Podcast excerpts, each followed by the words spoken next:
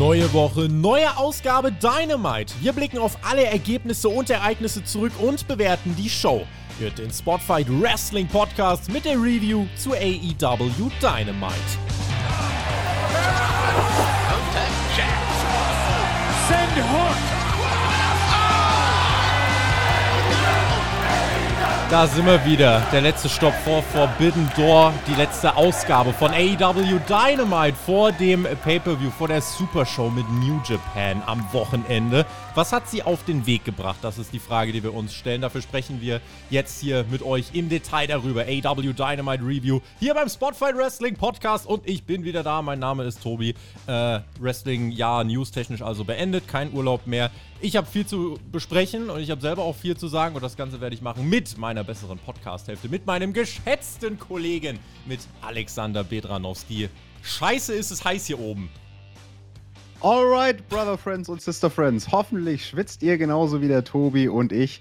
Sein Ventilator ist an, meiner ist aus. Ich muss schwitzen und ich freue mich ja so sehr auf Forbidden Door. Mein Gott, bin ich excited, Tobi. Tippspiel am Wochenende, ja, da musst du dein Excitement in Punkte ummünzen. Der Tippzettel geht heute online, also schaut unbedingt rein, tippspiel.spotfight.de für alle Patreon-Supporter unseres Projekts. Außerdem, auch das ist mittlerweile raus, der Chris kehrt zurück, 5 Sterne Chris, unser Japan-Experte. Der wird bei der Preview am Start sein, der wird bei der Review am Start sein. Da gibt es eine Traumkombi mit, äh, ja, Team TJT. Und mit dem Chris zusammen. Hauptkampf macht er am Sonntag auch noch mit und das wird äh, ja ganz fantastisch. Wir sind wohl am Montag, also es gibt keine Live-Review äh, nach der Show, aber eine Live-Review wahrscheinlich am Abend. Also nächste Woche Montagabend 20 Uhr, tragt euch das mal so ungefähr ein. Und wer bis dahin gar nicht warten kann, heute Abend bei mir auf Twitch, twitch.tv slash tobitextet, da gibt es schon ein bisschen eine Prediction für das Forbidden Door Event, denn wir spielen die Matches schon mal bei WWE 2K22 und gucken einfach mal. Vielleicht stelle ich mir auch damit einfach meinen Tippzettel zusammen. Äh, vielleicht ist das auch wirklich einfach der beste Weg, um diese Karte zu tippen. Was meinst du? Also ich werde mir einfach eine Münze schnappen und die jedes Mal schön in die Luft werfen und flippen, weil das ist eine Show, die ist größtenteils ziemlich 50-50. Also meine Strategie beim Tippen ist, es muss halbwegs ausgewogen sein, wie viele Matches werden gewonnen durch New Japan-Leute oder durch AEW-Leute. Aber welches Match von wem gewonnen wird, hm. keine Ahnung. Wir werden das dann mal äh, herausfinden. Dynamite letzte Woche mit einem echten äh, Quoten tief. Ja, da äh, wurde auch die Münze geworfen und sie ist auf schlechte Quote gelandet.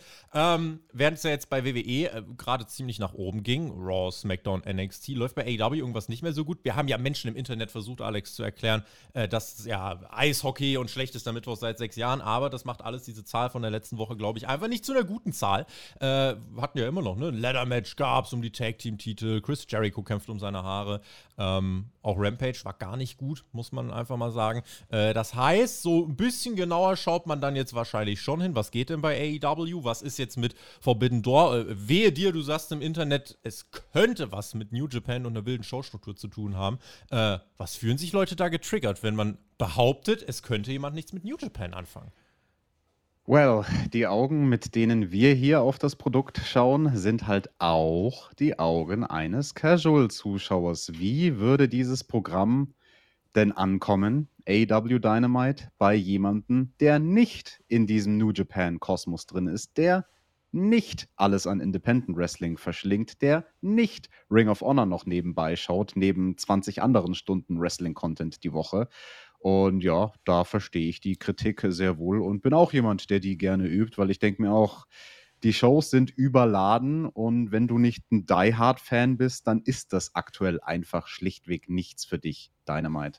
Ganz spannend auf Twitter auch Kommentare. Äh, da sieht man zumindest auch, wie sich es unter AW-Fans spaltet. Da gibt es Hardcore-AW-Fans seit Tag 1, die jetzt sagen, hm, irgendwie, irgendwie fehlt es mir so ein bisschen. Und es gibt halt natürlich die, und wir wollen hier bei Spotify beide Seiten abbilden. Deswegen haben wir auch wirklich das Bedürfnis, den Chris hier mit reinzuholen. Wir wollen alle Seiten reinholen, äh, euch die möglichst, ja, so die größte Expertise einfach liefern. Es gibt dann aber auch die, die sagen, ey, das ist gerade mein Wrestling, das ist gerade mein perfektes Produkt. Es wird gerade alles zusammengelegt, was ich feiere. Auch die gibt es. Ähm, ich habe viele Grundsatzgedanken heute im Gepäck.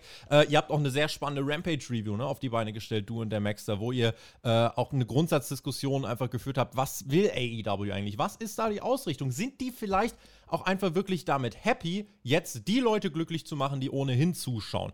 Ähm, ich habe heute den einen oder anderen Takeaway, deswegen lass uns doch einfach mal reingehen in die Show und lass uns über das sprechen, was passiert ist. Wir starten mit Brian Danielson, der will sich zu Forbidden Door und Blood and Guts äußern. Er steht ja eigentlich auch auf der Verletztenliste, deswegen pfiffen es die Spatzen schon von den Dächern. Tony Schiavone interviewt ihn und Danielson meint am Ende, ja, die äh, beiden größten und besten Pro-Wrestling-Companies der Welt veranstalten ihren äh, eigenen Pay-Per-View und dann gibt's Blood and Guts. Ich dachte, ich bin bei beiden Shows dabei. Ich dachte, ich würde gegen Zack Saber Jr. antreten. Ich dachte, ich könnte nächste Woche äh, der Jericho Appreciation Society eins auswischen beim äh, ja, Blood and Guts Match. Aber ich habe leider auch gute Neuigkeiten und schlechte Neuigkeiten, wie das Punk vor Da klang er ein bisschen wie CM Punk in dem mhm. Moment. Genau, wie Punk das auch schon hatte vor ein paar Wochen. Die schlechte News durch Anarchy in the Arena bekomme ich keine Ringfreigabe. Ich bin verletzt. Ich werde weder beim Pay-Per-View noch bei Blood and Guts antreten können. Mua, mua, mua. Aber er wird zurückkehren. Er hat schon viel Schlimmeres geschafft und Danielson hat eine Person gefunden. Diese eine Person, um seinen Spot sowohl bei Forbidden Door als auch nächste Woche im Blood and Guts Match zu füllen. Dieses Replacement äh, gegen Zack Saber Jr. und für Blood and Guts heißt verrate ich euch nicht, denn wenn ihr hingeschaut habt, ich bin aus dem Heel-Tunnel gekommen, ihr Blödföhne. Ich äh, werde hier gar nichts machen. Also schön Pay-Per-View kaufen und die Crowd so, oh, come on, ey. Das äh, ja, hat den Leuten nicht so geschmeckt. Ja, und dann äh, müssen wir jetzt also bis zum Wochenende abwarten. Es wird ein neues Mitglied für, das, äh, für den Blackpool Combat Club geben, für das Pro Wrestler Stable. Danielson ist erstmal raus und die Verletzten, äh, Verletztenliste, Alex, wird länger und länger und länger. Ja, zu diesem Zeitpunkt der Show hat man uns noch gar nicht gesagt, dass der Ersatzmann ein neues Mitglied sein wird vom Blackpool Combat Club. Das hat man erst ganz am Ende der Show kurz mal in einem Nebensatz erwähnt, Excalibur am Ende der Show, als man den Card Rundown gemacht hat und eben bei diesem Match war gegen Zack Saber Jr. mit dem Mystery Man. Da hat er so nebenbei gesagt, und ja, der Ersatzmann wird übrigens ein neues Mitglied sein vom Blackpool Combat Club.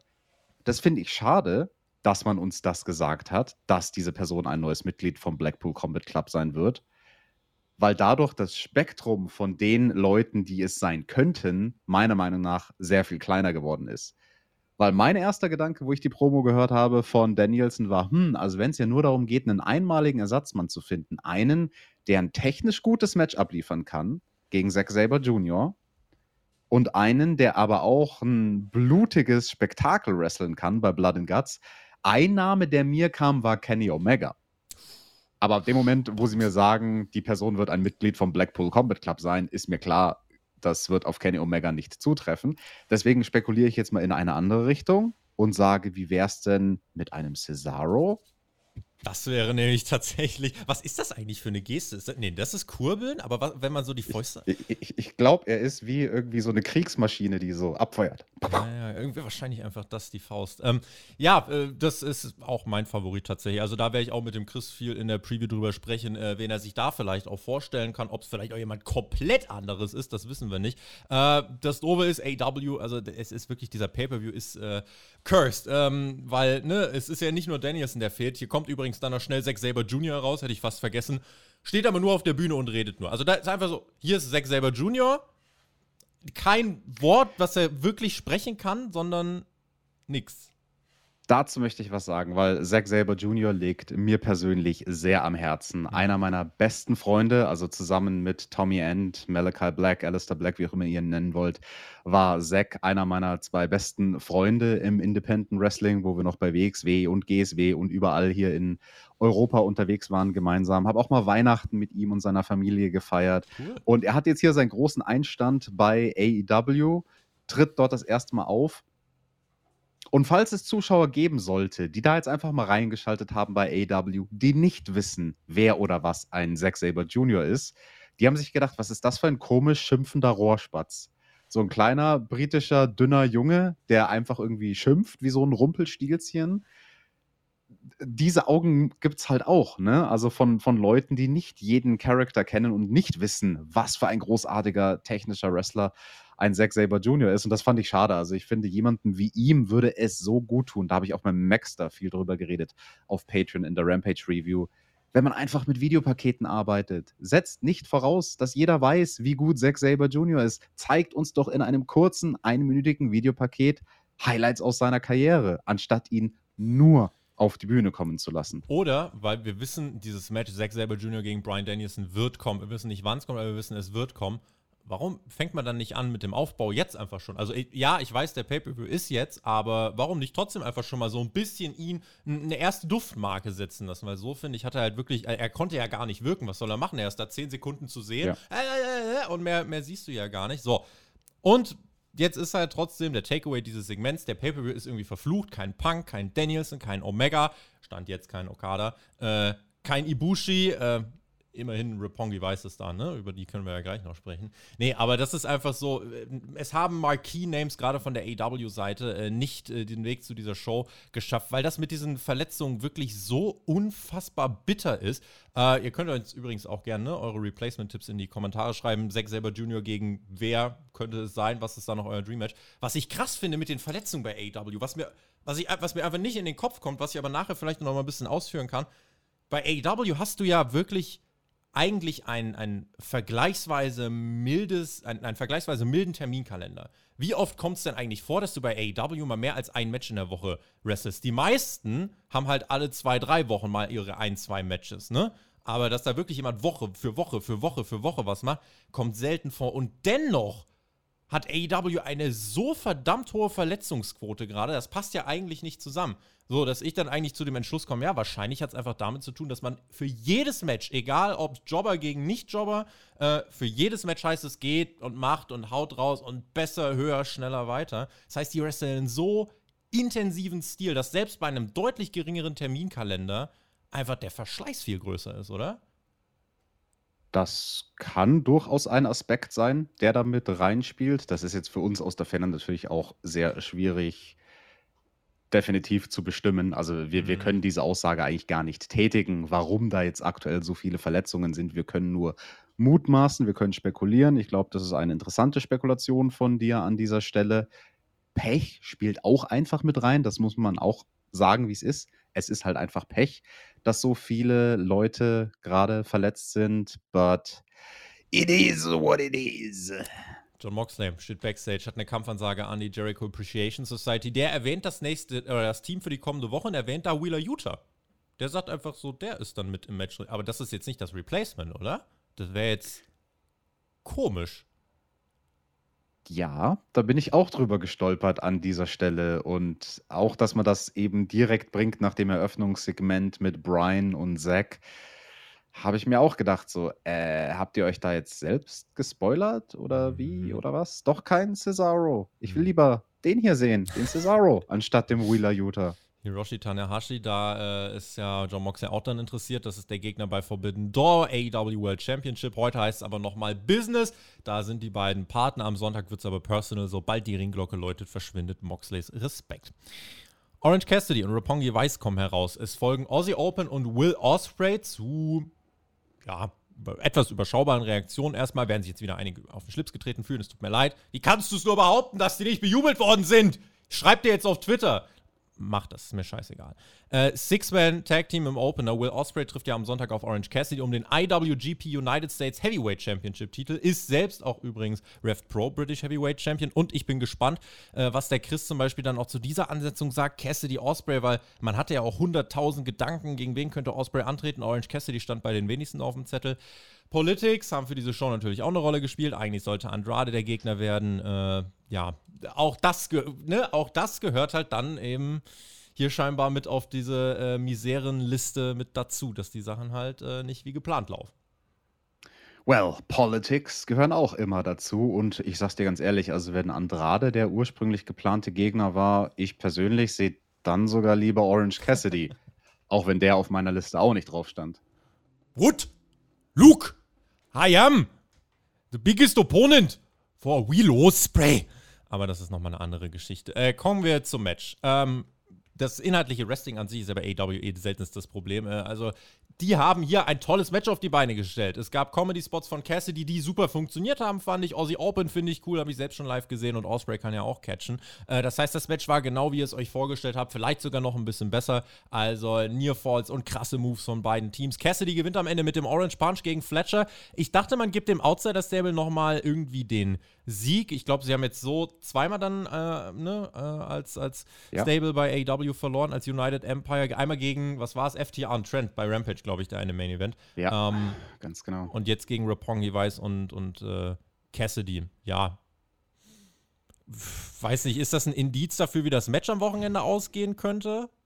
Von Cassidy nee, und, nicht zwingend. Osprey? Nein, nein. Also ich glaube, AEW war es hier an dieser Stelle einfach wichtiger, Orange Cassidy noch ein bisschen Fahrtwind zu geben. Den haben wir jetzt lange nicht gesehen. Jetzt sehen wir ihn das erste Mal, wenn ich mich nicht täusche, hier wieder prominent in einem Match. Und da will man ihn halt, ihm halt einen Sieg geben, ne, damit er ein bisschen Momentum hat. Man denkt sich, ja, der Osprey, der braucht kein Momentum, da weiß eh jeder, wie gut er ist. Und der durfte ja zumindest letzte Woche ein Singles-Match gewinnen gegen Dex. Und ähm, ja, aber dass das Stable, also United Empire, jetzt zweimal in Folge Trios-Matches verliert, wir haben es schon bei Rampage vor zwei Wochen kritisiert. Man kann es auch an dieser Stelle kritisieren.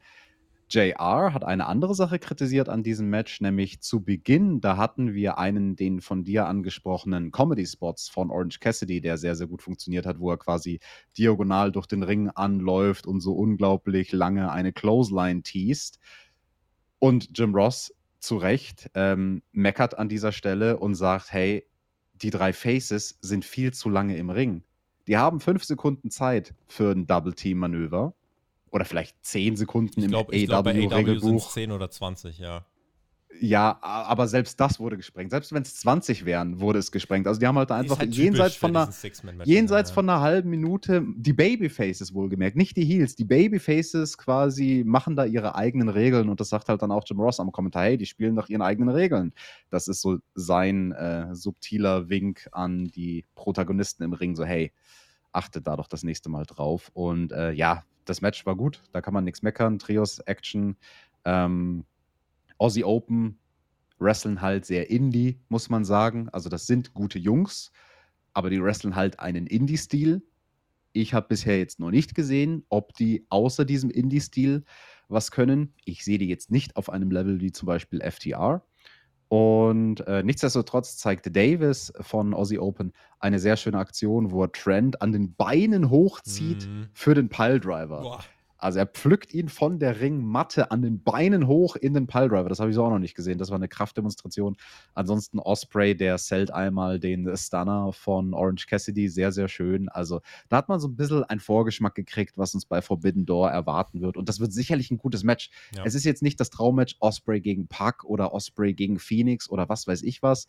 Aber es wird ein gutes Match, auf jeden Fall. Das wird die Leute, glaube ich, positiv überraschen. Also Cassidy und Osprey, die haben ja da in Singles-Action miteinander zu tun tun. Äh, Roppongi weiß, die stehen ja am Sonntag im Winner Takes All Three-Way Tag Team Match, in dem es um die Ring of Honor Tag Team Championships und die IWGP Tag Team Championship Titel gehen wird. Winner Take All. Jeff Cobb und Grado Khan zeigen nach dem Match nochmal Präsenz. Sie sind ja Teil des United Empire von Will Ospreay. Es gibt den 5 gegen 3 Stairdown, bis FTA herauskommt. To level the odds grundsolide, also rein an und für sich ein grundsolides Aufbausegment für äh, diese beiden Pay-Per-View-Matches. Einfach halt nochmal viele Gesichter zeigen. Klar, geht ja auch nicht anders. Also, wenn du da die Verschmelzung hast, United Empire stehen in zwei Matches beim Pay-Per-View und äh, ja, man hat effizient, glaube ich, in einem Segment zwei Matches promoted. Der Sandmann, Sonjay und Jay Lethal wollen nach Indien, um feiern zu gehen, was uns jetzt, glaube ich, äh, nicht ganz so sauer aufstößt, weil dann müssen sie nicht bei AW auftreten. Samoa Joe steht auch auf der verletzten Liste. Lethal meint, Joe soll den Ring of Honor äh, Television Title für vakant erklären, denn äh, Jay Lethal will diesen Titel haben. Hat ja schließlich jeder einen Titel, jetzt will er auch einen. Äh, mal gucken, äh, wie und wann er dieses Ziel verfolgen kann. Christian Cage hat einiges zu erklären, kommt zu Buhrufen heraus Letzte Woche kam er ja der Turn gegen den Jungle Boy. Schick sah er aus. Äh, ich bin heute nicht ganz in der Stimmung für ein Style-Update, aber dennoch muss ich wirklich hervorheben, diese, äh, hervorheben, diese Mischung, dieses, diese Zimt-Karamellfarben Finde ich, Hm, finde ich für den, so für den Sommer finde ich das wirklich, äh, finde ich, finde ich das äh, gewagt, aber er kann es tragen. Socken zu den Schuhen hätten mir besser gefallen, aber also schöne schwarze hohe Socken, aber das ähm, ja, hat er in dem Fall hat er sein lassen. Ja, das hat er sich von Zack Saber Jr. abgeschaut. Der kam auch schon ohne Socken raus. Wrestler Also, haben kein Geld für Socken ich scheinbar, nicht. ich weiß auch nicht. Ähm, die Crowd lässt Christian erstmal kaum zu Wort kommen. Ja, er shootet ein bisschen hier gegen, gegen die Stadt und äh, hat gesagt, ja, hier die Leute hier in Milwaukee, die sind eh alle komplett bescheuert. Ähm, und dann sagt er, ja, ich erkläre euch mal, was passiert ist. Dachtet ihr ernsthaft, der Jungle Boy wird mir davonkommen, nachdem er mich in der Casino Battle Royal vor einem Jahr eliminiert hat? Und äh, ja, ganz schön nachtragend, der Ganz Christian. schön, ganz schön nachtragen. Ich weiß aber noch, wie wir damals gesagt haben, oh, das könnte zu einer Singles-Fehde führen. Und äh, dann hat er gesagt, ja, noch schlimmer war ja die Reaktion der Fans. Ihr habt das ja gefeiert. Ihr habt das gefeiert. Ich bin doch eine Legende. Ihr sollt's nicht feiern, wenn ich eliminiert werde. Und wisst ihr, was der Jungle Boy noch gemacht hat? Und das ist das Schlimmste von allen. Der hat mir einen ordentlichen Paycheck gekostet. Dann dachte ich, okay, was kann ich jetzt machen? Ich kann meinen Körper weiter kaputt machen oder ich springe einfach auf diesen Jungle Boy Hype Train auf und verdiene mir ein bisschen Geld. Also bin ich der Manager geworden von denen und äh, habe da einfach, ohne mich irgendwie, äh, ohne mir die Hände schmutzig zu machen, äh, habe ich mir da mein Geld äh, verdient. Aber Jungle Boy, äh, das äh, reicht mir noch nicht. Äh, du hast ja jetzt gesehen, wenn ich dir nicht helfe, bist du wirklich sofort bist du sofort aufgeschmissen. Du magst zwar im Ring ganz gut sein, aber du hast einfach kein Hirn. Generell mal ein Tipp an die jüngere Generation, ja? Ihr wollt ja auch alle so viel Geld haben. Habt doch erstmal ein Match, über was die Leute länger als eine Woche sprechen. Klammer auf, fucking ins Schwarze getroffen mit diesem Punkt, finde ich. Weil, wenn ich an die Definitiv. Matches, ne, Christian TLC und so weiter, wie lange redest du über das Match von Young Bucks Jurassic Express letzte Woche? Äh, Klammer zu. Also, Jungle Boy, äh, wir bekamen nochmal das Footage von äh, ne, der Schwester und der Mutter, die ja letzte Woche dann den Mittelfinger gezeigt haben, wo Christian den äh, nach der Show noch gesagt hat, you raised a piece of shit. Und Christian sagt insgeheim, na, Hey, und bist du auch das Gefühl, die Mutter vom Jungle Boy, die steht auf mich. Vielleicht will die ja, dass ich so eine Vaterfigur für ihren Sohn wäre, denn ja, Jungle Boys Vater machen wir uns nichts vor, der ist halt schon lange tot. Und das ist auch gut, denn der wäre richtig beschämt von dem, was sein Sohn machen würde. Das hat Uh. da war die Crowd auch, äh, puh, da haben sie wirklich Uh. maximal geboot. Dann kommt der Luchasaurus heraus. Da möchte ich ganz kurz einhaken, bevor wir weitermachen Ja. mit dem, was passiert ist, weil in dem Moment, wo Christian diese Line droppt, von wegen, dein Vater, der ist schon lange tot, das hat wirklich Reaktionen gezogen. Und ich war da kurz am Überlegen, sehen wir hier gerade zum ersten Mal seit doch längerer Zeit wirklich echte Heat.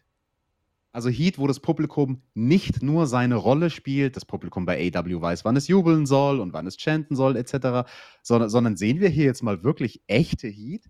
Und in dem Moment, wo dann der Luchasaurus rauskam, war mir bewusst, nein, die Crowd spielt nur ihre Rolle, indem sie Christian so stark ausbuht.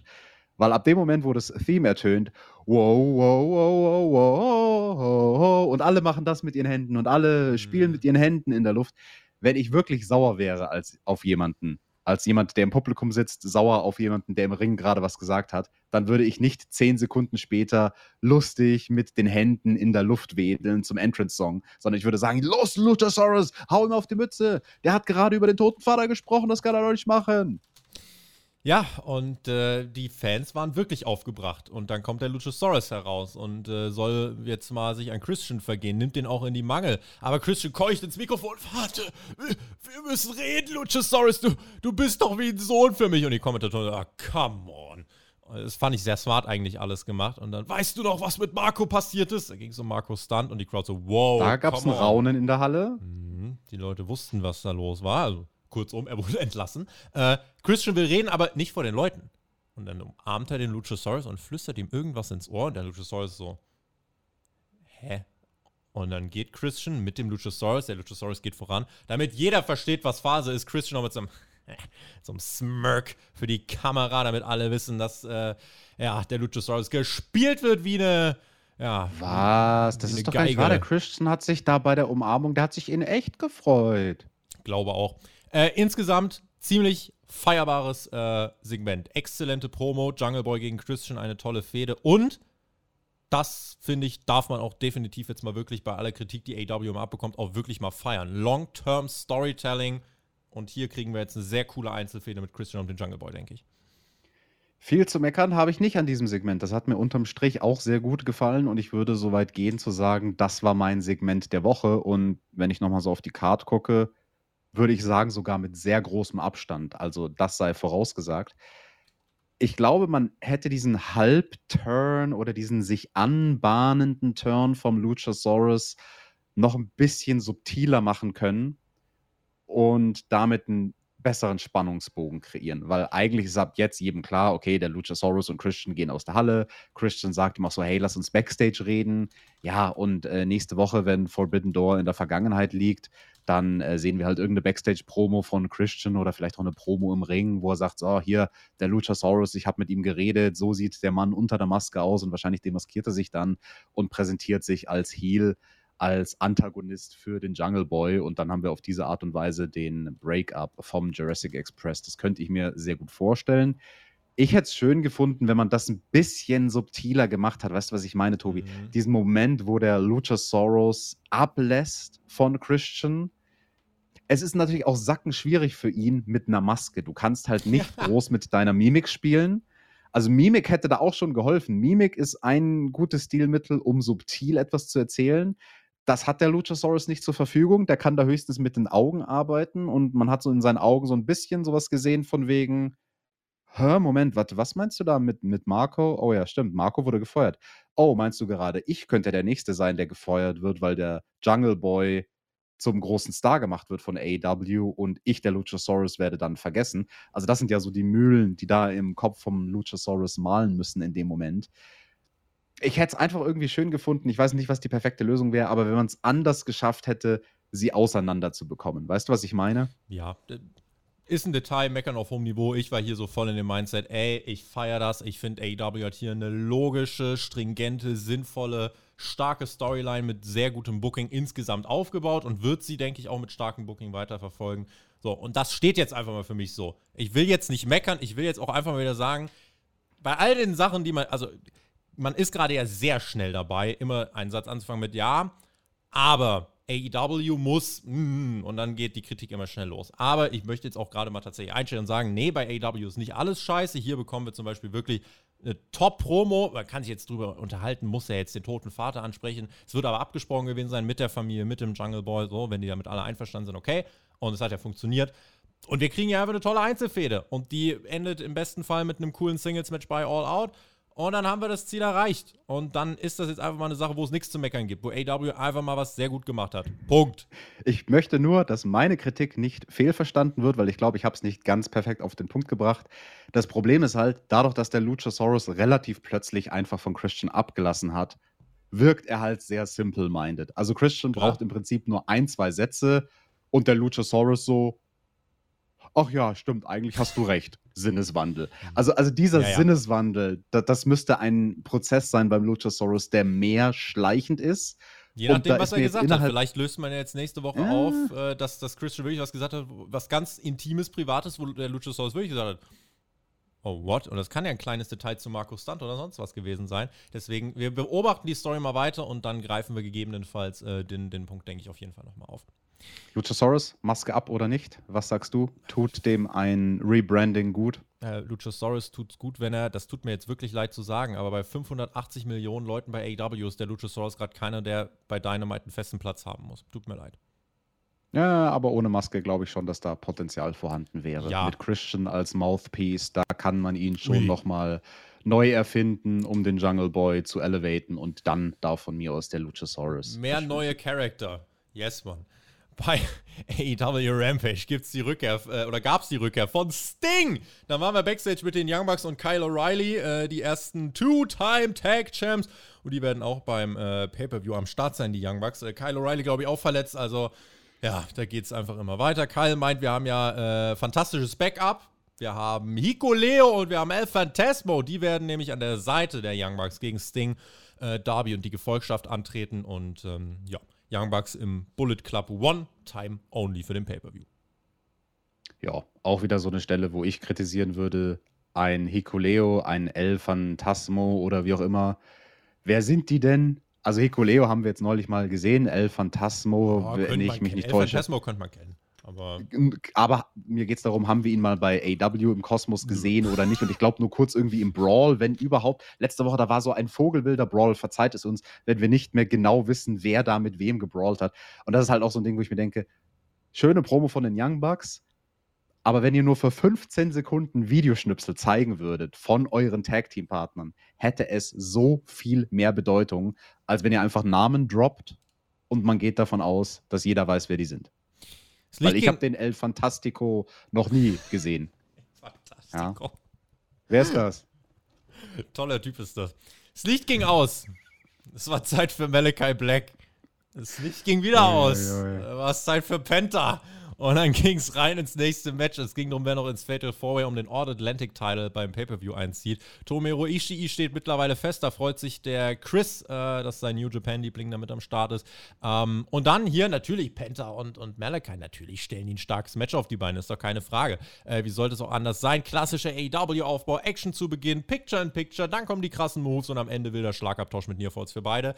Äh, der Avalanche Piledriver unter anderem von Penta, der dotzt wirklich Black einfach von oben oben auf die Matte zum Nearfall. This is awesome, Chance. Panthers Rücken wurde im ganzen Match äh, in Mitleidenschaft gezogen stringent gebuckt, denn das führt dann dazu, dass er am Ende seinen Move nicht durchbringen kann. Black Mass und ein cleaner Sieg für Malachi Black. Es kommt direkt Puck heraus. In diesen Stairdown mit Puck und Malachi Black meldet sich Miro mit einer Promo zu Gott. Und äh, ja, das ist dann unser Fatal Four-Way-Match, was wir am Wochenende ähm, bekommen werden. Black, Pack, Ishii, Miro, All Atlantic äh, Championship. Das wird Wild.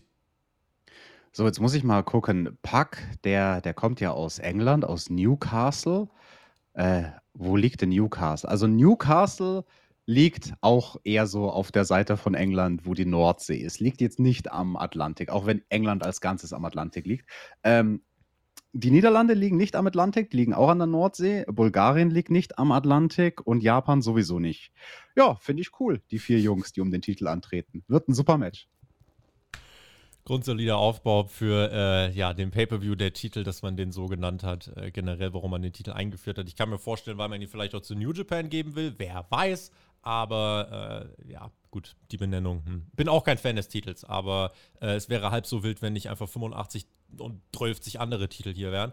Aber ja. Äh, ja ein Satz Kritik nochmal an dieser Stelle zum Titel, dass ihr nicht missversteht, worum es uns geht, weil man könnte jetzt problemlos dagegen argumentieren, ja, Moment mal, aber wenn euch nicht passt, dass die Teilnehmer, also die, die um den Titel antreten, dass die alle nicht vom Atlantik sind, sozusagen, von Atlantikküsten, ähm, dann müsste man ja auch sagen, ja, der European Title bei der WWE, da haben ja auch nicht nur Europäer drum gekämpft.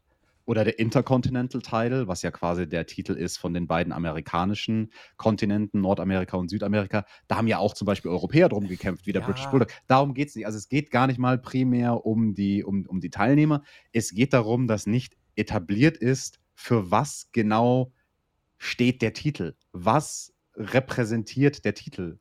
Die Atlantikküste von den USA? Fragezeichen alle Menschen, die mal so, über so den Atlantik geflogen sind. Keine Ahnung. Irgendwie so. Und, und deswegen machen wir Späße drüber, äh, auch wenn das Match an sich äh, sicherlich gut wird. Äh, wer braucht denn den Titel am nötigsten?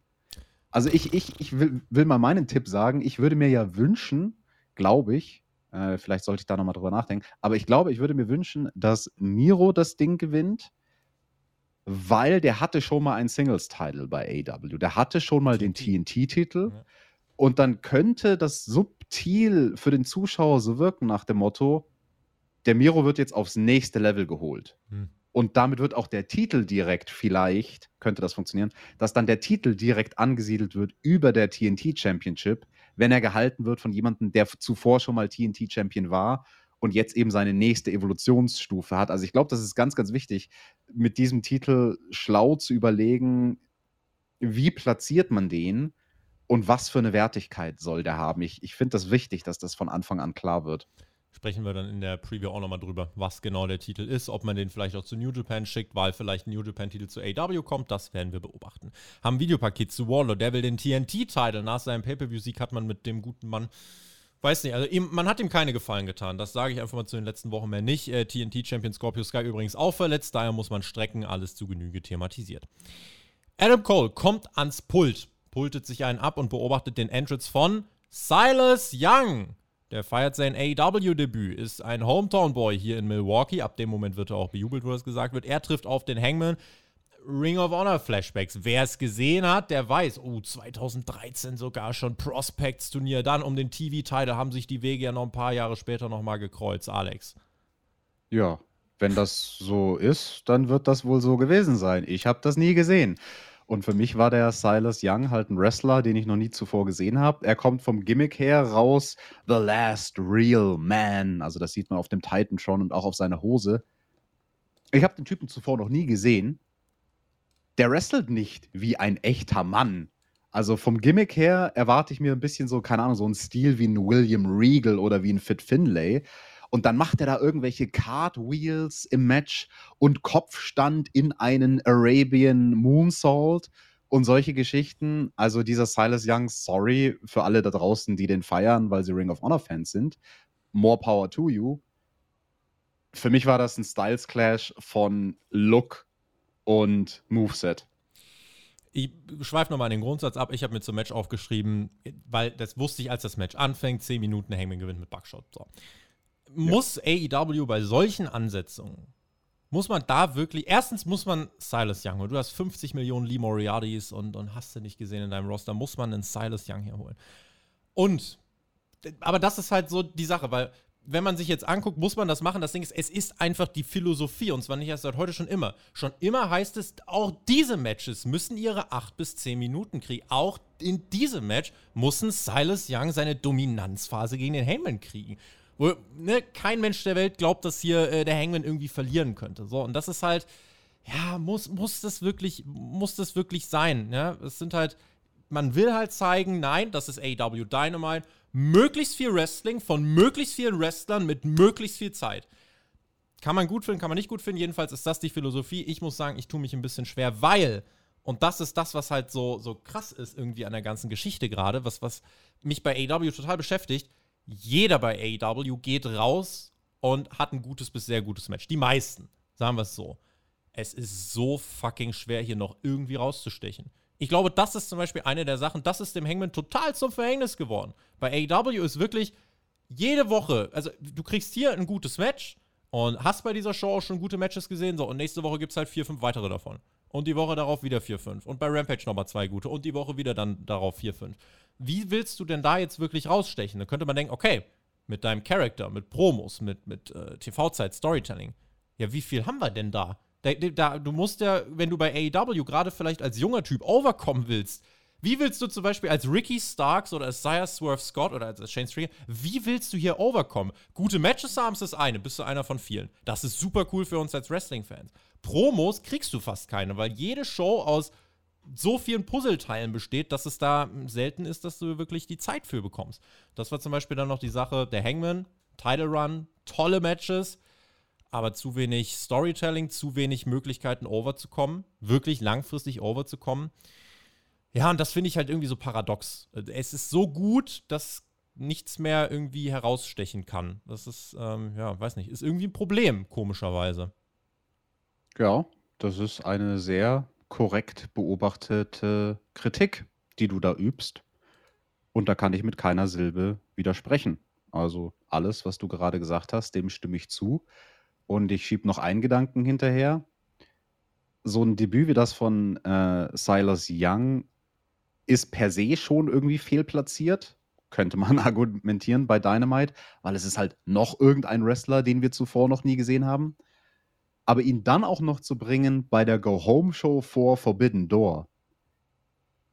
Warum? Also er als Charakter ist da einfach komplett fehlplatziert. Es ist ein Charakter, den wir noch nie gesehen haben und nutzt doch jede Minute Sendezeit, die ihr habt in einer Go-Home-Show, um die Leute zu featuren und zu pushen, die wir auch beim Pay-Per-View sehen werden. So wie die Card bisher ausschaut, steht ein Silas Young nicht auf dieser Card. Dann hat er meiner Meinung nach auch nichts verloren in einem Debüt-Match bei der Show vorm Pay-Per-View keine Videopakete teilweise zu manchen anderen. Und ich dürste halt eigentlich nach Leuten wie Ricky Starks oder so, die irgendwie vorm Pay-Per-View Momentum hatten, auch Powerhouse Hobbs und wie sie alle hießen. Und jetzt nichts mehr. Einfach weil man sich, weil, weil Tony Khan sich denkt, ja, und guck mal, das ist doch eine richtig geile Story. Ich mache jetzt einen krassen Callback zu Ring of Honor 2013, 16, 18. Hier, jetzt kommt Silas Young raus und ja, Fans, hier, geil, guck mal, wir feiern Wrestling. das ist die Philosophie und es freut mich, dass Tony Khan so, so Wrestling-nerdig ist und ich finde das cool, dass er da so tief in der Leidenschaft drin ist. Äh, und das muss man auch einfach akzeptieren. Das ist die Philosophie und die zieht man auch knallhart durch. So, und dann muss man halt entscheiden, findet man das gut oder nicht. Ich hätte es halt sinnvoller gefunden. Schick hier einen der anderen äh, Leute raus, die du hast, eben den Lee Moriarty. Und wenn der gegen den Hangman verliert, ist das auch in Ordnung. Aber dann hast du wenigstens mal jemanden im TV, den du ne, unter Vertrag hast, der bei dir schon eh ist, äh, mit dem du noch was anfangen kannst. Aber ja. Absolut.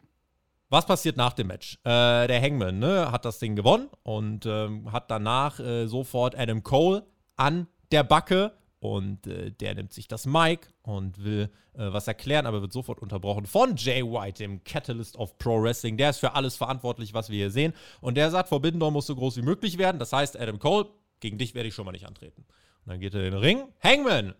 Gegen dich werde ich auch nicht antreten. Dann gibt's aufs Maul. Adam Cole rennt in den Ring. Es gibt erst den 2-on-1 Dann nimmt sich Cole den World Title, den IWGP World Heavyweight Championship Titel und deutet an, zuschlagen zu wollen. Auf einmal dreht sich Jay Watt um und Cole, äh, äh, Hangman wollte ich eigentlich schlagen und äh, so wirklich viel Zeit haben sie dann gar nicht drüber nachzudenken. Denn die Münze fällt und Gott sei Dank fällt sie. Katsuchika Okada ist hier, macht sich auf den Weg zum Ring. Die Crowd, hier brauchst keine Erklärung. Den kennen sie. Da ist laut, da ist heftige Reaktion. Das Ding auf YouTube, über eine halbe Million Klicks in äh, ne, wenigen Stunden. Ähm, so, der kommt raus. Es gibt den, äh, den Brawl mehr oder weniger. Okada und der Hangman machen die äh, Heels zur Schnecke. Dann gibt es selber den Staredown der beiden. Und äh, ja, wir erfahren dann nachher, es wird ein Fatal Four-Way-Match geben um den IWGP äh, Heavyweight Championship Titel. Ich kann es an sich kurz machen. Es ist unfassbar wichtig, dass Okada ja noch aufgetreten ist, weil für mich tatsächlich hebt das die Show nochmal auf ein anderes Niveau. Wenn der hier nicht dabei gewesen wäre, das wäre schon bitter gewesen. Aber Okada ist wirklich nochmal ein großer Name äh, und ich glaube, dass der, äh, ja, der tut dem Ganzen einfach, finde ich, unfassbar gut. Absolut. Also Okada, den kenne ja sogar ich.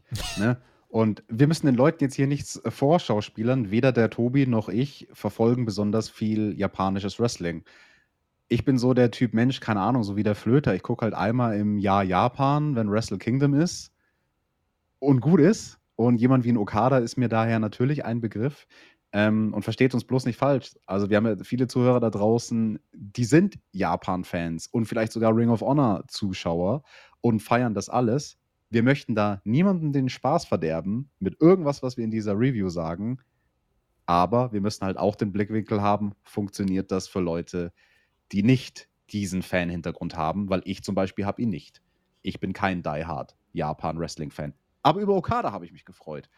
Und da war ich tatsächlich gespannt an dieser Stelle, als die vier Männer in dem Ring standen, so, mhm, in welche Richtung geht das denn jetzt? Weil man kann das in verschiedene Richtungen erzählen. Wer mit wem und wer gegen wen. Du hast es schon gesagt, später wurde halt dann eben gesagt, dass es ein Four-Way geben wird. Und das ist an sich, glaube ich, eine gute Ankündigung. Bla, wir könnten jetzt streiten und meckern auf hohem Niveau machen und fragen, ist das das beste Match, das man mit einem Okada Aber hätte ansetzen können? Ja, eben. Oder, oder wäre es nicht besser gewesen, ihn in ein Singles-Match zu stecken gegen Person XY? Ja, Verletzungen, dies, das. Es ist halt jetzt, was es ist. Es ist ein Four-Way. Meine Kritik, eigentlich meine einzige Kritik an dieser Match-Ansetzung ist, es ist der zweite Four-Way auf der Card. Also Four-Ways haben wir sehr selten im AEW-Kosmos und jetzt bekommen wir gleich zwei an einem Abend, wo ich mich gar nicht erinnern kann, was das letzte Mal war, dass wir ein Four-Way hatten. Da muss man ein bisschen aufpassen, dass diese beiden Matches sich nicht kannibalisieren. Das kann man aber auch recht einfach machen, indem man sie auf der Card recht weit voneinander entfernt. Dann sollte das, glaube ich, kein Problem sein. Und der Vollständigkeit halber Einsatz von Jay White ist mir noch hängen geblieben. Den fand ich sehr schön, äh, als er die Bühne runterkam und dann Adam Cole vorbeigegangen ist und ihm so sagt, von wegen, Adam, du hast gegen den Hangman verloren. Zweimal. Und also hat er recht. Der ist ein AEW-Diehard, ne? Der guckt nicht nur New Japan, der guckt auch äh, AEW. Ich äh, würde meinen New Japan-Konsum so ein, zwei Stufen über dir wahrscheinlich. Also, wenn der Chris Stufe 10 ist, bist du irgendwie, keine Ahnung, Stufe 2 oder so. Stufe 2. Also Stufe 1. Stufe also da 1. bin ich glücklich mit Stufe 1. Dann bin ich irgendwie Stufe 3, weil ich gucke mir dann irgendwie Dominion, gucke mir ein bisschen was an, G1 gucke ich mir jetzt dann das an, was der Chris auf Twitter empfiehlt, so ungefähr. Also ein bisschen was kriege ich da schon mit, aber äh, ist jetzt auch nicht so, dass ich hier irgendwie sagen könnte, dass ähm, ja, dass ich bei New Japan jetzt genau weiß, ne, dass der Sohn von Red Shoes äh, hier ne, mit auf der Card steht und so weiter. Das hätte ich jetzt nicht direkt gewusst. Aber ähm, wichtig einfach, wenn man sich diese Card jetzt anschaut, Forbidden Door, wir werden noch in der Preview drüber reden, wenn du überlegst, was sind so die drei New Japan Top Guys, die irgendwie existieren und von denen die Leute wünschen, dass sie da sind. Okada, Tanahashi, wahrscheinlich noch Naito. Naito ist nicht da, aber dass Okada und Tanahashi da sind, ist wichtig, denn wenn wirklich nur Tanahashi da gewesen wäre, ah, es wäre, ja, es wäre äh, sonst, glaube ich, echt für New Japan-Fans auch ein bisschen traurig geworden. Aber er ist da und da, äh, ja, werde ich mit dem Chris viel in der Preview drüber reden, äh, wie gut das diesem Pay-Per-View tun wird. Katsuchika Okada ist bei Forbidden Door, feiert sein AW Dynamite-Debüt und das war gut so. Wir haben vor ein paar Wochen äh, uns hier hingesetzt und haben gesagt, ein weiteres Backstage-Segment vor der gleichen Wand. Das hat sich jetzt ein bisschen geändert, denn eine weitere Verletzung. Red Velvet ist verletzt. Deswegen suchen die Baddies ein neues Mitglied. Stokely Hathaway führt äh, die Bewerbungsbedingungen aus. Jade Cargill bringt es auf den Punkt. Es muss halt eine Top-Tier-Bitch sein. Und äh, ja. sie ist übrigens der Ausnahmefall, Alex. Ausnahmen bestätigen die Regel. Jade Cargill hat nicht viel, Aus äh, hat nicht viel TV-Zeit, hat keine sensationellen Matches, aber sie hat halt den It-Factor das reicht halt bei ihr, um trotzdem overzukommen. Wie gesagt, Ausnahmen bestätigen die Regel. Das ist wohl wahr. Also die Frau maximiert ihre Minuten. Auch der Stokely Hathaway, den fand ich hier sehr, sehr unterhaltsam. Du hast es mir ja schon vor ein paar Wochen gesagt. Du kennst ihn schon von NXT, ich nicht. Und du hast schon gesagt, so, ey, der, der wird dir gefallen. Der wird ein paar unterhaltsame Sachen machen. Auch wie er hier mit Giovanni interagiert, mit der Drumroll und dem Mikro hin und her und so. Das fand ich schon äh, durchaus lustig, das Segment. Und ich musste ein bisschen schmunzeln, dieses Backstage-Segment. Also, wenn man bedenkt, es kam nach dem großen Moment mit Okada und dann war es wieder so ein bisschen so ein AW-Klassiker, wie wir in dieses Backstage-Segment gegangen sind. Zu schnell weggeschalten von etwas, was wirklich interessant ist. Okay, wir können euch nicht noch mehr zeigen von Okada, wir müssen Backstage schalten zu den Baddies, weil die Baddies sind jetzt wichtiger als Okada. Okay. Well, und dann kam die Werbung und äh, danach war das nächste Segment auch ganz wichtig. Chris Settler und Athena bei Tony Stevani, die werden alle Baddies ausschalten. Äh, macht ihr mal eure Baddies-Search. Wir haben Willow Nightingale auf unserer Seite. Gratulieren wir herzlichst. Toll. Willow Nightingale, von der halte ich ganz viel, habe ich in der Rampage-Review ausgeführt. Ah, die ist eine Strahlemaus, die ist positiv, Mensch. Ja, die ist so eine pumperlfröhliche Hummel. Also, nee, die kann ich nicht aus, ausstehen. Sorry. Schlimmes Gimmick. Marina Shafir kommt heraus zur originalen Null-Reaktion. Dann hat sie noch Nyla Rose an ihrer Seite und da haben einige wahrscheinlich ihr Popcorn abgestellt und sind gegangen. Äh, die gute Frau Shafir trifft nun auf Tony Storm. Heatphase von Shafir zu keiner Reaktion. Das ist irgendwie auch nicht zum ersten Mal. Also ich weiß nicht, warum AEW nicht auf Trends reagiert und sich sagt, ah, Shafir hat keine Reaktion bekommen. Ja, mit einfach drei, vier, fünf Dynamites in Folge kriegt sie ihre Matches, keine Ahnung. Äh, aber zum Ende des Matches haben sie es dann, vor allem auch dank Tony Storm, finde ich eigentlich ganz gut rumgerissen, das Ruder. Tony wieder mit dieser Hip-Attack, wo du echt denkst, die, äh, die, wie eine Melone zermatscht sie da irgendwie den Kopf der Gegnerin. Und sie hat wirklich schon Leute damit verletzt. Äh, gewinnt dann das Ding mit einem äh, mit Einroller. Ich weiß jetzt gar nicht, wie lang ging der Spaß denn. Äh, ja, also gefühlt ein bisschen weniger als 10 Minuten, vielleicht so 8 Minuten gefühlt. 6,55. Ging durch, ja, irgendwie 56. sowas. also okay. hat sich länger angefühlt, als es eigentlich war. Mhm. Das sagt dann eigentlich auch schon was zum Match. Nein, ich will es gar nicht runterreden, diesen Kampf. Marina Shafir gegen Tony Storm. Also ich fand, das war eine bessere Performance von Shafir als zum Beispiel gegen Thunder Rosa. Wo für mich dann persönlich der Takeaway ist, Tony Storm ist eine bessere Wrestlerin als Thunder Rosa. Das wusste ich vorher schon, aber mhm. also wenn man beide gegen dieselbe random Gegnerin stellt mit Marina Shafir, holt halt eine Tony Storm ein deutlich, deutlich besseres Match noch raus, als eine Thunder Rosa kann. Und also äh, Tony Storm ist da ein bisschen mehr versatile. Also sie ist ein bisschen mehr so, dass sie mit verschiedenen Gegnerinnen, mit verschiedenen Stilen arbeiten kann, wo eine Thunder Rosa vielleicht sehr eindimensional, sage ich jetzt mal, ist in ihrem Stil. Und ähm, ich persönlich finde Shafir überhaupt gar nicht äh, schlecht. Eigentlich ganz im Gegenteil. Das Problem ist nur, sie wird schlecht dargestellt bei Dynamite. Um deine Frage, die du so ein bisschen rhetorisch gestellt hast, zu beantworten zu Marina Shafir, warum reagiert man nicht auf Trends etc. Sie kommt in dieses Match mit einer 2020er Statistik von 9 zu 2 okay, sie hat neun Matches gewonnen und zwei verloren. Und Tony Khan denkt sich, ja, ich habe die doch gut aufgebaut. Also die hat eine absolut positive Statistik. Die Leute müssen doch wissen, dass die mehr Matches gewinnt als verliert. Das Problem ist, alles, was du von ihr bei den großen Shows siehst, bei Dynamite und vielleicht hat sie auch mal bei Rampage gewrestelt, sind Niederlagen. Ich kann mich nicht an ein Match erinnern, vielleicht gab es eins, aber ich kann mich nicht dran erinnern, wo Marina Shafir gewonnen hat. Nichts, was ich sehen würde. Wenn du nicht Dark oder Dark Elevation siehst, dann siehst du die Frau nur verlieren.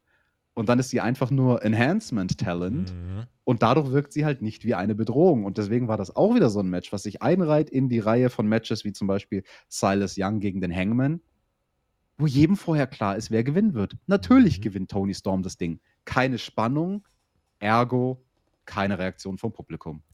Gibt direkt danach die Attacke von Nyla Rose. Thunder Rosa macht den Save. Rosa und Storm stehen sich gegenüber. Tony hat den Titel aufgehoben, gibt den dann aber brav zurück.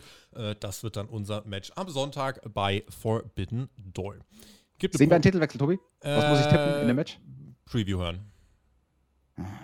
Wo? Auf Patreon, oder? Patreon. Patreon.com slash Spotify Podcast. Ich bin heute aus dem Patreon-Tunnel gekommen, wie Brian Danielson aus dem Heel-Tunnel und sage euch, ihr erfahrt es auf Patreon am Samstag. Gebt ihm Wir sind auch echte Heels. Natürlich. Wenn ihr die guten Sachen hören wollt, Wir sind dann die Chris, ihr uns gebt uns Geld euer Geld geben. jetzt, Mann. Paycheck. Promo von Sting und Darby Allen. Sonntag bei Forbidden Door gibt's aufs Maul und unsere Partner sind Hiromo und Shingo. That's it. Das ist die Erklärung. Random. Hiromo Takahashi so und Shingo Takagi, die eigentlich, wenn ich das noch sagen darf, mit äh, wirklich Top-Wrestler sind. Ja. Wo man aber einfach sagt, so, hier sind sie. So, nichts, gar nichts.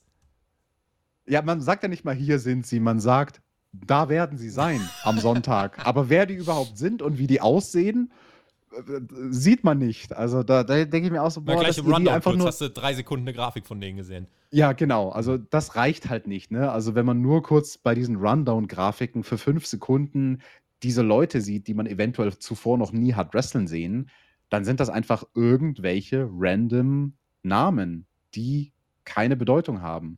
Und was genau haben ein Darby und Sting mit denen zu tun? Warum die beiden Japaner als Partner und nicht irgendwelche andere? Also, ich verstehe es nicht. Alex, wir müssen über Rampage reden. Und wenn wir über Rampage reden, dann heißt das jetzt in dem Fall, dass wir auch mal ein bisschen Schwung in die Review bringen. Denn es ist jetzt wirklich auch einfach mal wieder Zeit. Ich habe es wirklich lange vermisst. Aber wir müssen ja jetzt auch einfach mal den Alarm auslösen, denn. Oh, jetzt kommt der Alarm. Ganz toll. Der Kollege wird nämlich bei Rampage auftreten und muss den Rating-Karren aus dem Dreck ziehen. Er wird gegen die DKC antreten. Hook!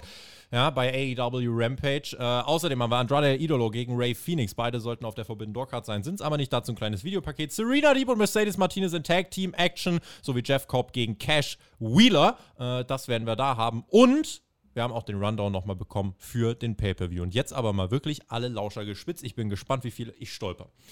Im Buy-In von Forbidden Door es die Ass-Boys und Max Caster gegen das New Japan Dojo, die DKC, Alex Cawthon und Yuya, äh, Yu, äh, Yui Mora. Außerdem John Moxley gegen Hiroshi Tanahashi, AEW Interim World Championship. Ein Four-Way-Title-Match, Jay White, Katsushika Okada, Adam Cole, Adam Page, IWGP World Heavyweight Championship Match. Weiteres Fatal Four-Way, AEW Atlantic äh, Championship, Malachi Black, Puck, Miro, Tomohiro Ishii. Außerdem Thunder Rosa gegen Tony Storm, Women's World Championship. IWGP World Tag Team und Ring of Honor World Tag Team Championship Winner Takes All Three-Way Tag Team Match.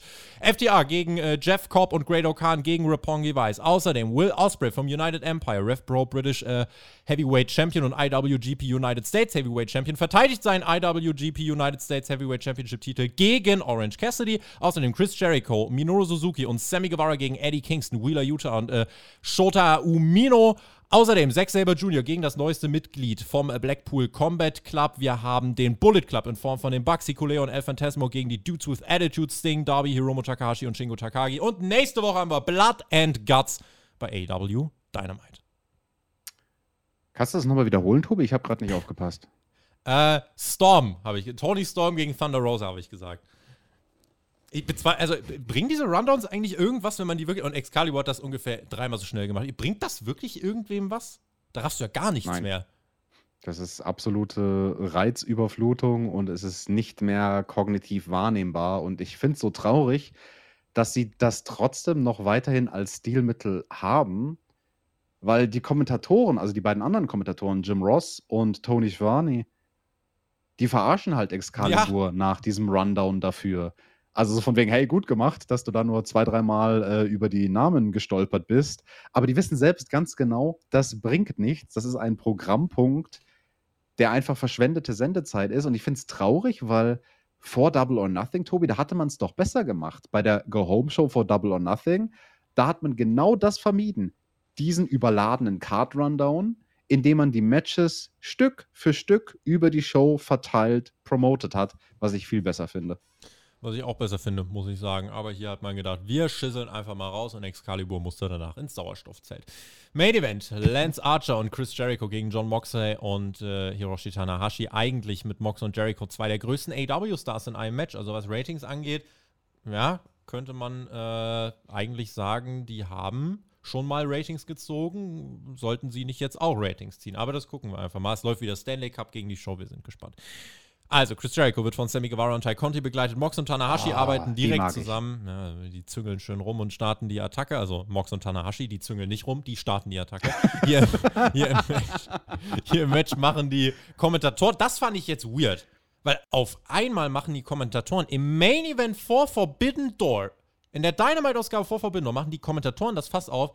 Ey, wenn wir jetzt mal ehrlich sind, wir haben doch eigentlich alle unser eigenes Logo hier auf dem Rücken, oder nicht? Das ist doch eigentlich eine New Japan-Invasion. Wir müssen doch wirklich unsere Liga verteidigen am Wochenende, wo ich mir denke, warte mal, jetzt ist Come es eine Invasion. On. Ist es nicht die ganze Zeit so, ey, wir arbeiten zusammen, New Japan und AEW, endlich haben wir uns zusammengesteckt und kooperieren für eine tolle Show. Wir, äh, also, wenn man jetzt das Invasion-Ding machen will, hätte man, also ich hätte das durchaus vielleicht besser gefunden als das jetzt, als dieser Flickenteppichaufbau so irgendwie drei, vier Wochen vorher.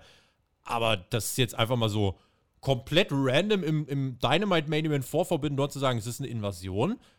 Also, ja, man hätte ja das Survivor Series Prinzip anwenden können, aber da hätten wir auch ein bisschen eher damit anfangen müssen, glaube ich. Ja, Bragging Rights. Ja. Wer kann sagen, dass er mehr Matches gewonnen hat beim Pay-Per-View gegen die andere Liga?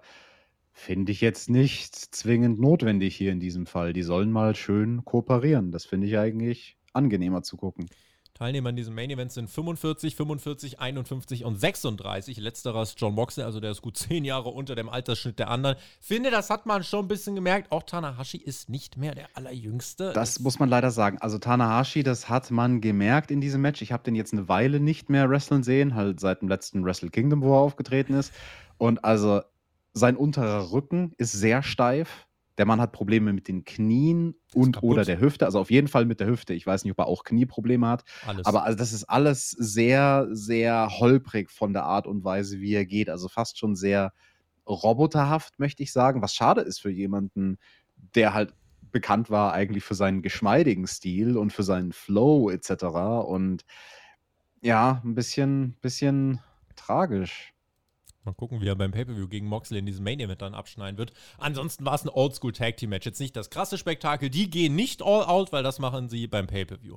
Äh, Mox steckt lang die Heat ein. Es gibt dann den Hot-Tag zu Tanahashi. Der wird hier gefeatured, drei, vier Minuten. Kann wirklich mal seine Aktionen auspacken und die sehen jetzt nicht richtig geil aus, aber er kriegt es hin einfach mit seinem Charisma, wenn er die er geht dann spielt in die Crowd, dann wissen wir, ja komm, eine coole Socke eigentlich. Am Ende dann Mox mit dem Paradigm Shift äh, gegen Archer, Tanahashi mit seinem Splash dann zum Sieg.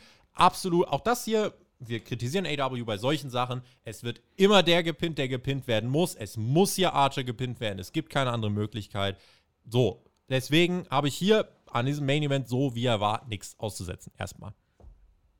Dito. Wir können jetzt überlegen, ob wir was auszusetzen haben an dem wilden Brawl, ja. der danach entstehen sollte.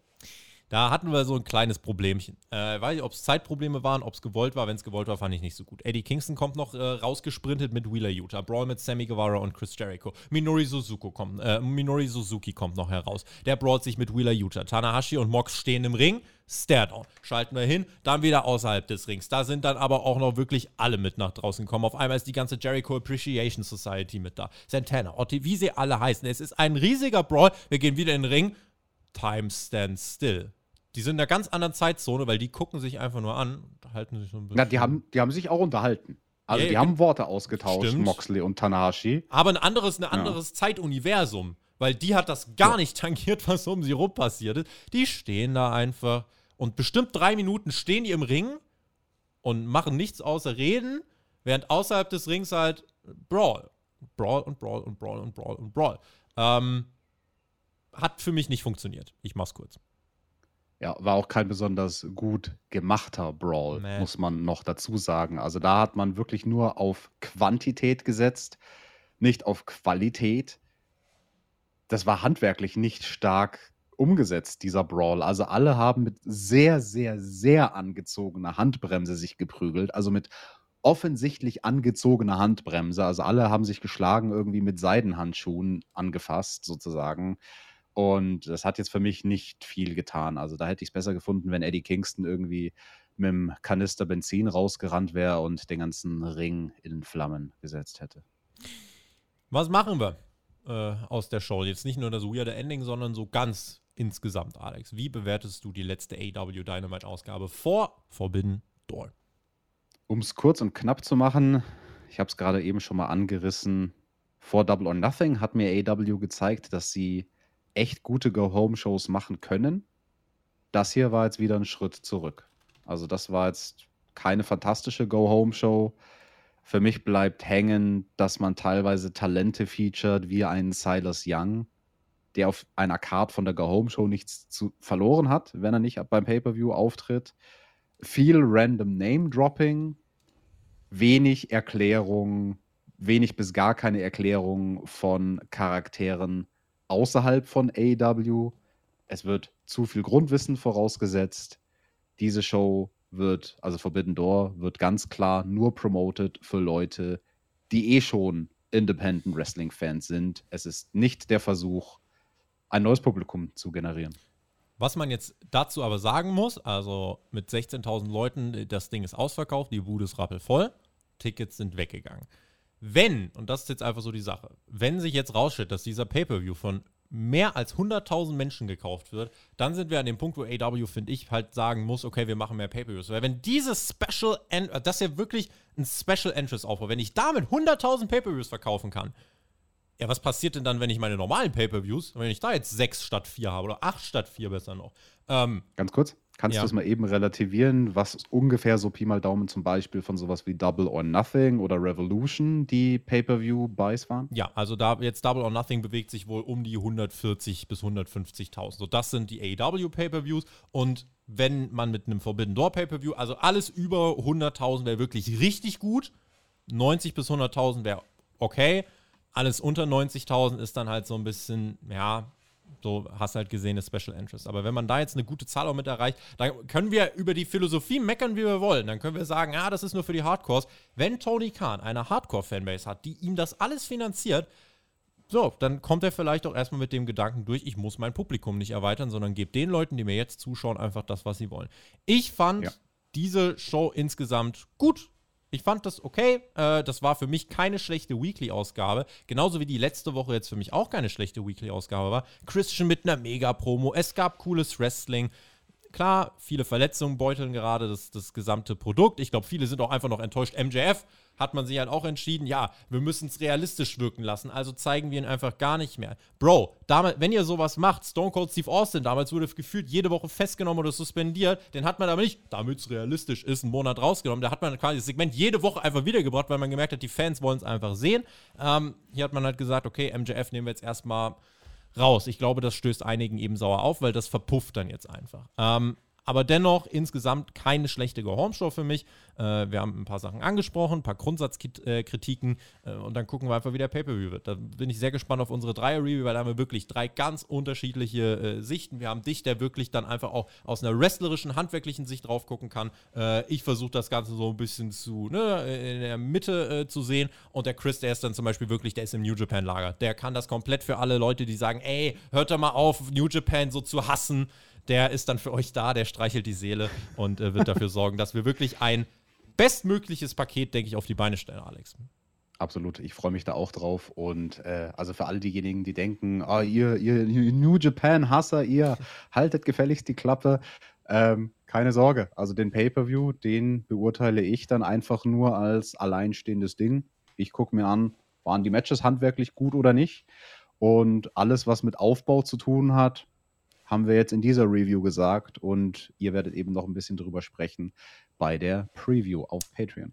So sieht's aus. Und dann gucken wir mal, ob Dynamite nächste Woche schon direkt mit dem Aufbau für All Out beginnt, was der Fallout vom Pay-Per-View sein wird. Ich bin gespannt. Äh, ihr wisst, wir werden euch ausstatten. Rampage Review gibt's am Samstag. Hauptkampf gibt's am Wochenende. Forbidden Door Preview am Samstag. Tippspiel nicht vergessen. Auch das noch ganz wichtig. Und wenn ihr nicht abwarten könnt, wie gesagt, dann äh, lege ich euch nochmal ans Herz den Twitch-Stream heute Abend bei mir, twitch.tv textet, mit den Predictions bei WWE 2K für Forbidden Door.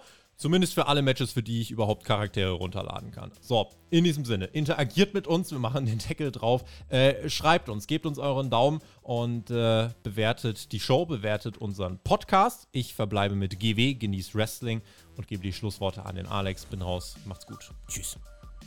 Brother Friends und Sister Friends, ihr kennt das Spielchen, wenn euch die Review gefallen hat. Es tut nicht weh, einen Daumen nach oben dazulassen. Es kostet euch nur eine Sekunde eurer Zeit und es hilft uns wirklich sehr, weil der Algorithmus, er mag Daumen nach oben.